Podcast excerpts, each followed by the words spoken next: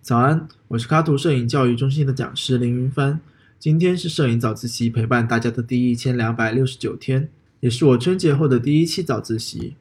现在，先让我们来看一下第一张照片。它的拍摄器材是尼康 D 八幺零和幺四二四 f 二点八镜头。请大家看这张照片，是因为前两天孟同学跟我说，他看了这张照片以后，被我忽悠进了超广角镜头的坑。可是镜头买了，却一直都用不太好。拍出来的照片也总是不太理想，所以我们先来分析一下这张照片。画面下方的湖面和漂浮着的落叶，如果用中长焦镜头拍摄，我可以按照减法原则拍成相当简洁的照片。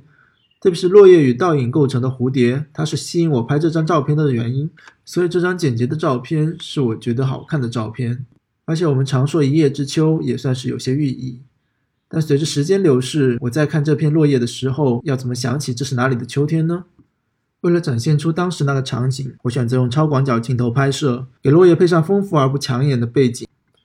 看到对岸的建筑，有参加过绘画艺考的同学，也许就会猜中这是黄山下的宏村，也许还会想起当初坐在湖边画画的自己。这就是超广角镜头带来的更多的信息，从而给我们带来更多与照片的关联。这个时候问题来了，更多的信息进入画面之后，要怎么突出主体呢？这也是孟同学在使用超广角镜头拍摄时遇到的最大问题。于是我回答了他两个字：对比。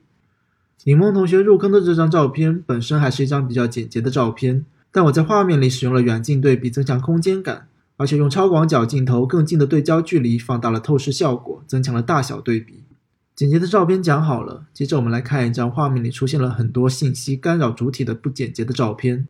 一般来说，在马拉松的起点拍照都会拍到数不清的人脸，那样的照片里就很难看见明确的主体。这时候拍摄经验的重要性就体现出来了。我在用两百五十分之一秒的快门拍摄了鸣枪出发后，直接把快门速度降到了三十分之一秒，然后等一个会在我镜头面前站定摆姿势的人，这样拍摄的画面里就有了动静对比和虚实对比。我们一再说过，人眼或者说人脑对于人脸的识别和注意力是很高的。通过降低快门速度，让主体人物身后的人脸在运动中自然模糊，这样在观众看主体人物时就不会被分散注意力了。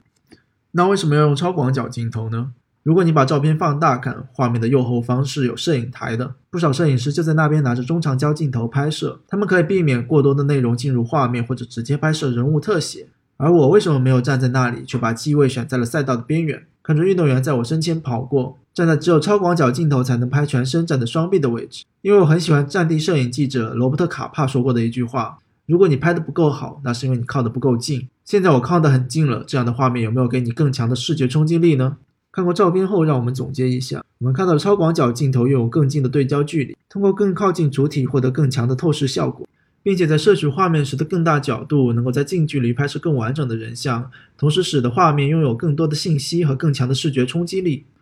在拍摄复杂内容时，运用对比手法来突出画面中的主体。对比的形式有我提到过的远近对比、大小对比、虚实对比、动静对比，还有我没有提到过的疏密对比、明暗对比等等。